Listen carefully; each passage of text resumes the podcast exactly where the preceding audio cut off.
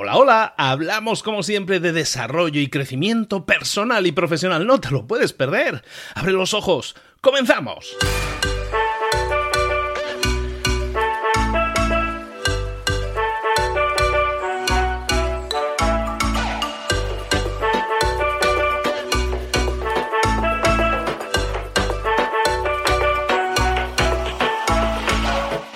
Bienvenidos a Mentor 360, el entrenamiento diario que te prepara para desarrollar tu crecimiento personal y profesional. Cada día, todos los días, los mentores más potentes del planeta en español te preparan, te entrenan, te dirigen, te inspiran, te dan tareas que puedes implementar, que tienes que implementar hoy mismo si quieres tener más y mejores resultados, si quieres crecer, si quieres desarrollarte en tu trabajo, en tu empresa, en tu vida. Vamos a generar cambios 360, desarrollando herramientas que desgraciadamente a la mayoría de nosotros nunca nos enseñaron, pero que para crecer. Marketing, ventas, mentalidad, comunicación, redes sociales, networking, motivación. Un mentor es aquel que ha recorrido un camino y que ahora quiere compartirlo contigo para que tú puedas conseguir lo mismo, pero evitando los errores que otros han cometido en el pasado. Es como llegar a tu meta, pero más rápido, mejor. Te vamos a dar tareas, te vamos a dar trabajo, te vamos a dar inspiración y vamos a desarrollar en ti la disciplina para llevar todo eso a cabo. ¿Quieres cambiar el mundo? El cambio empieza por ti. Y luego sí, ya cambiaremos el mundo, pero vamos a disfrutar del proceso, todos juntos, todos los días. Soy Luis Ramos y esto es Mentor 360. ¡Comenzamos! Buenas a todos, volvemos a visitar la temática, una de mis temáticas favoritas, que es el marketing, ya la hemos visitado en el pasado, hemos dedicado una semana entera a hablar de marketing y de hecho hemos estado picoteando continuamente durante este último año en temas de marketing, pero hay uno de esos temas que aparece constantemente en los libros, en las eh, escuelas de marketing, en prácticamente cualquier tutoría que hagas de marketing, siempre te hablan de las 7 Ps, ¿no? Bueno, a veces pueden ser las 5 Ps del marketing, depende del libro, te hablan de, de una serie de Ps. Bueno, yo tengo identificadas 7 P's y son las que te voy a explicar. Las 7 P's del marketing son como ingredientes de una receta. Cualquier estrategia de marketing se basa en que combines una serie de ingredientes en mayor o menor medida y eso te va a dar como resultado una receta. Así funciona el marketing. Hay siete ingredientes, tú los vas combinando, ¿no? Es como una cocina un poco limitada de ingredientes, pero si los utilizas todos y los mezclas de la manera adecuada, obtienes resultados. Vamos a ver los siete, las siete P's del marketing. La primera P es el producto o servicio. ¿Qué es el producto o servicio? hay dos preguntas dentro del producto o servicio que tú te tienes que, que saber contestar. La primera, ¿qué es tu producto? Eh, ¿Cómo se describe tu producto? Y ahí pues tú vas a hablar seguramente de las características de tu producto, cómo está fabricado, qué consiste, los ingredientes, la forma en que está construido. ¿Eso es tu producto? Sí. Pero hay una segunda pregunta mucho más importante que tú tienes que saber contestar y es cómo tu producto impacta o soluciona un problema a tu cliente. Si tú sabes que tu cliente tiene un problema, entonces tu producto lo soluciona, tienes que saber describir eso, tienes que saber describir, cómo tu producto o servicio está solucionando ese problema. Es básico que conozcas cómo resolver, cómo resolver o cómo responder a esa pregunta. Esa es la primera P, producto o servicio. Vamos a ir ágiles porque evidentemente nos podríamos parar mucho más en cada punto. La segunda P es el precio, el pricing, ¿no? De que se pone ahora muy de moda decirlo en inglés, ¿no? El pricing. Bueno, el precio es lo que es el precio que tú le asignas a un producto basado en qué? Pues basado seguramente en los costos que tiene ese producto o servicio de fabricación o costos de producción o costos de entrega. Y, son costos directos e indirectos los que tienes que tener en cuenta a la hora de definir cuánto te cuesta hacer un producto y por lo tanto cuál es el margen de ganancia que tú también puedes establecer en un producto o servicio. Ese es el pricing, ¿no? El precio. Pero piensa una cosa, el precio de tu producto se puede aumentar, se puede disminuir, se puede jugar y ese, ese juego en el precio es lo que te va a generar más o menos eh, beneficios. Piensa esto, si hablábamos antes del producto, piensa que a lo mejor hay alguna característica que tú le puedes añadir a tu producto. A lo mejor no tienes que cambiar tu producto completamente o crear un producto completamente nuevo. A lo mejor tu producto o servicio se puede beneficiar de algo nuevo que tú le añadas, de una característica nuevo, nueva, algo diferente que lo haga mucho más atractivo para el cliente final esa generación de mayor atractivo para el cliente final hace que tú puedas ajustar el precio hacia arriba, que tú lo puedas vender más caro. ¿Por qué? Porque la percepción que tiene la gente es que tu producto es mucho mejor y por lo tanto vale lo que cuesta, ¿de acuerdo? Entonces el tema del pricing, recuerda siempre, podemos jugar arriba y abajo y es un tema que tendremos que estar vigilando siempre, ajustando continuamente para encontrar ese punto más dulce, ¿no? El sweet spot que dicen ellos y, también mm, piensa que a lo mejor puedes sacar alguna versión nueva, alguna mejora, eh, piensa en los teléfonos móviles, cada seis meses prácticamente cada empresa está sacando el modelo nuevo, el modelo nuevo, el modelo mejorado. En realidad es lo mismo, con alguna mejora, con algún cambio que lo hace ligeramente más atractivo y eso hace que, nueva, que esa nueva versión se pueda vender más cara. Ahí hay temas de, de, pricing dentro del marketing muy interesante para investigar. ¿De acuerdo? Es la segunda P. La tercera P es la promoción. Cuando hablamos de promoción, ¿de qué estamos hablando? De cómo estás vendiendo tu producto. Ya hemos hablado del tema de tu propuesta única de venta y básicamente lo que tienes que buscar con tus productos es cómo venderlos de manera que sean únicos, que sean diferentes a lo demás. Si tú eres capaz de posicionar tu producto para que sea único y diferente a los demás en algo, algo que lo haga diferencial, que se suele decir también, si es, tu producto es diferente a los demás, eso va a hacer que sea más vendible. Ser diferente en este contexto no es malo, es bueno. En un mundo uniforme en el que vivimos, en que todas las cosas son básicamente iguales, todos vendemos más, básicamente lo mismo, si tú eres capaz de posicionar tu producto como algo diferente, eso te va a permitir vender mucho más. Esa es la promoción. La cuarta P es la plaza, vamos a llamarlo así, en realidad en inglés es el place, ¿no? El lugar sería la traducción ideal, pero bueno, lo vamos a traducir como plaza, ¿no? El lugar donde tú estás vendiendo, distribuyendo tu producto. El lugar es fundamental, la plaza es fundamental porque si tú tienes un negocio físico, todo el mundo lo sabe, ¿no? Que, las tres claves para que tu negocio venda más, básicamente es el, lugar, el lugar, el lugar, ¿no? Decían en inglés, ¿no? Básicamente tienes que tener un buen lugar para vender, es un lugar que pase mucha gente, que sea muy vistoso, que sea muy atractivo, si tú vendes en un producto físico, en una tienda física. Pero también el lugar se puede referir a tu página web. Si tú vendes online, ¿Qué estás haciendo para que el lugar en el que vendes, que en este caso la casa donde se está vendiendo es una casa virtual, es tu página web, ¿qué estás haciendo para que sea lo más óptima posible? ¿Qué estás haciendo para que la entrega de tu producto también sea lo más óptimo posible? Mira, Amazon, Amazon es la tienda número uno del planeta y con muy buen motivo, ¿no? Pero lo que ellos hacen es analizar dónde pueden tener sus lugares de distribución posicionados para de esta manera ser más efectivos, más óptimos el tiempo de entrega, por ejemplo. Y eso es lo que los hace brillantes, es lo que hace muy atractivo comprar en Amazon, por ejemplo. ¿no? Entonces el lugar, la plaza es muy importante para un negocio físico, pero también para un negocio virtual y también muchas veces para la ejecución o la entrega de tu negocio virtual. El quinto punto es lo que los americanos llaman el packaging, en español lo vamos a traducir como la presentación, así mantenemos lo de las P's. La presentación es la forma en la que se ve tu producto o servicio, la forma en que está presentado. Ese es un producto físico, es el empaquetado de tu producto.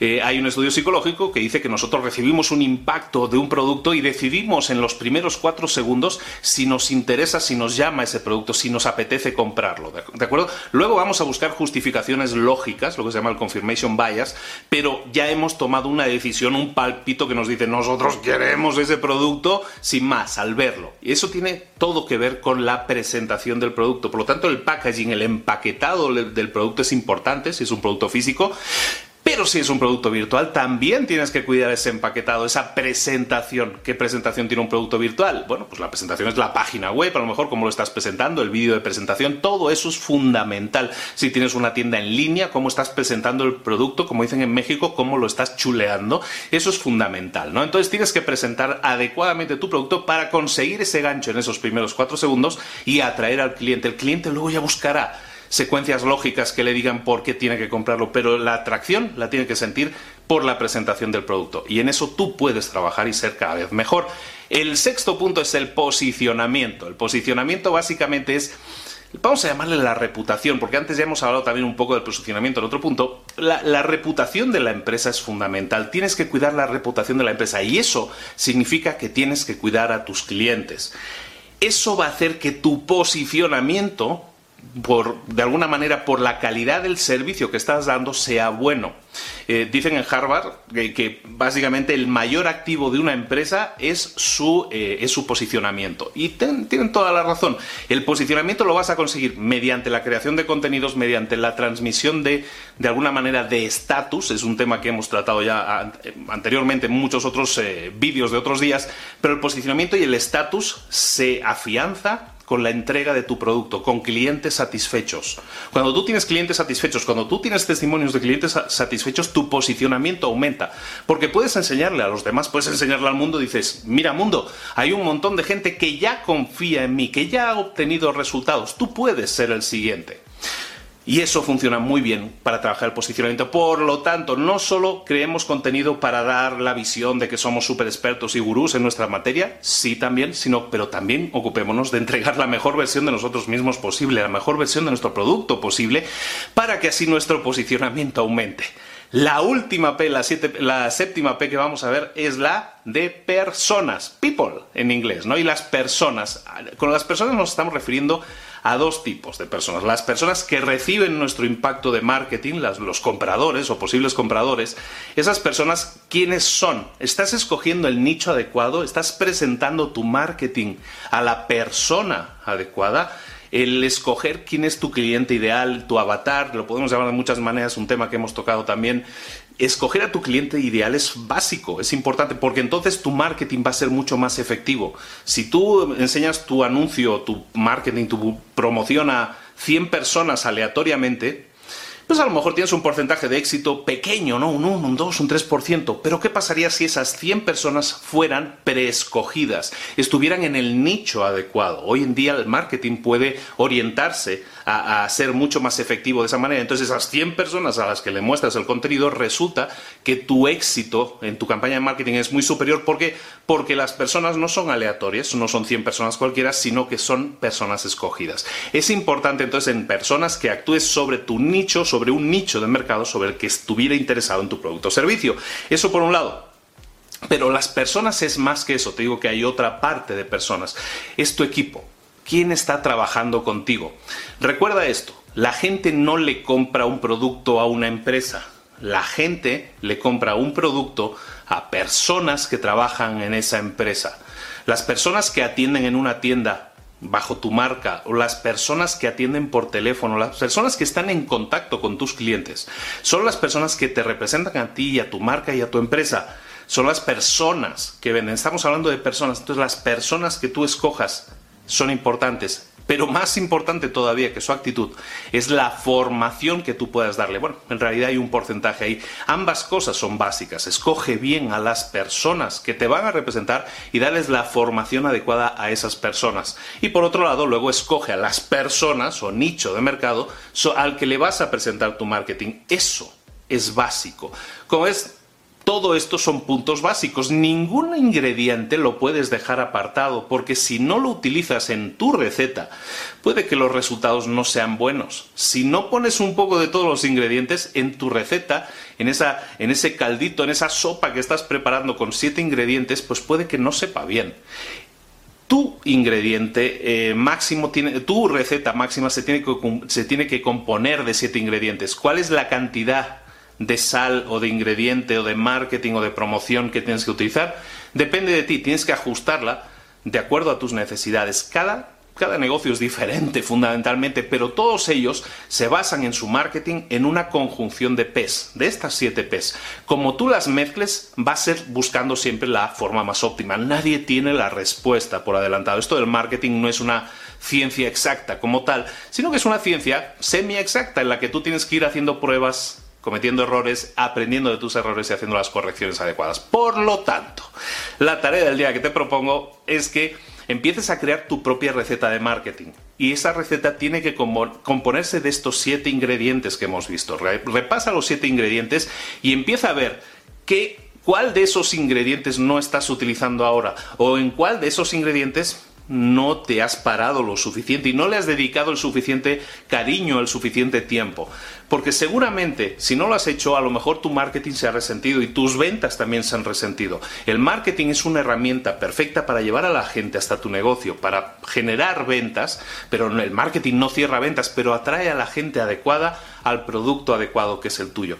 Empieza a crear el mejor marketing posible y para ello crea tu propia receta, evidentemente, pero utilizando estos siete ingredientes que te he dicho. ¿De acuerdo? Ponte en marcha, ponte las pilas y, crea tu receta y compártela aquí y, cualquier duda o consulta ya sabes que por aquí estamos también eh, para ayudarte en lo que podamos.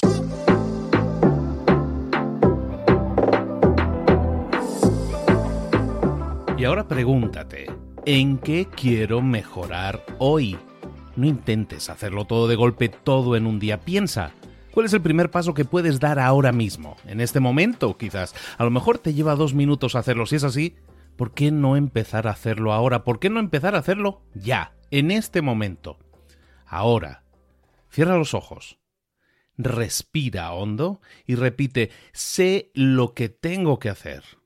Sé cuál es el siguiente paso. Voy a darlo en este momento. Piénsalo, siéntelo y hazlo.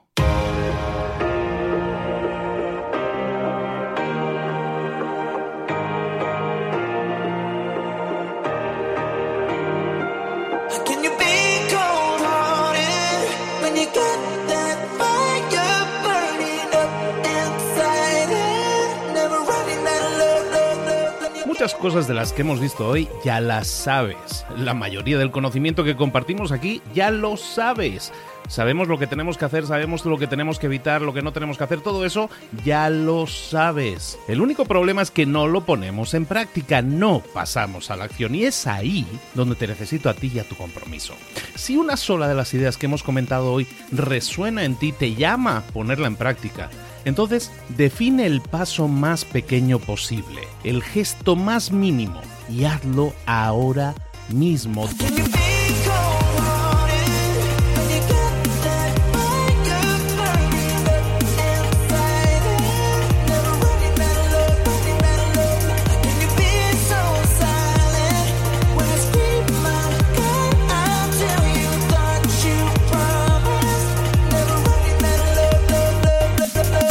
Hablo de crecimiento personal, pero también de crecimiento profesional. Expandir tu red de contactos, mejorar tus relaciones con los demás, aprender alguna cosa nueva, poner en práctica una pequeña técnica que te ayude. Todo suma, pero solo suma si lo pones en práctica. No si piensas en ponerlo en práctica. Pensar en ponerlo en práctica no sirve, tienes que ponerlo en práctica, pasar a la acción.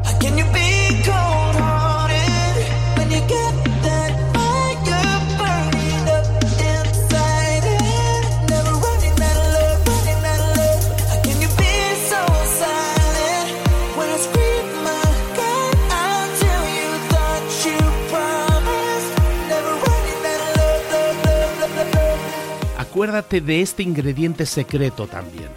El ingrediente secreto es la actitud. Tu actitud. Tu actitud transmite. Si sales a la calle con ganas, la gente lo va a notar. Si sales a la calle sin ganas, la gente también lo va a notar. El mundo está ahí fuera, te está esperando, por lo tanto sal ahí fuera, sal a la calle y sal con ganas, sal con actitud. No esperes a mañana, ya sabes lo que tienes que hacer y ya sabes que lo puedes hacer hoy. No veas pasar la vida, vive la vida. Tienes las mismas 24 horas que tienen los demás, haz que valgan la pena. Entrega en estas próximas 24 horas tu mejor versión.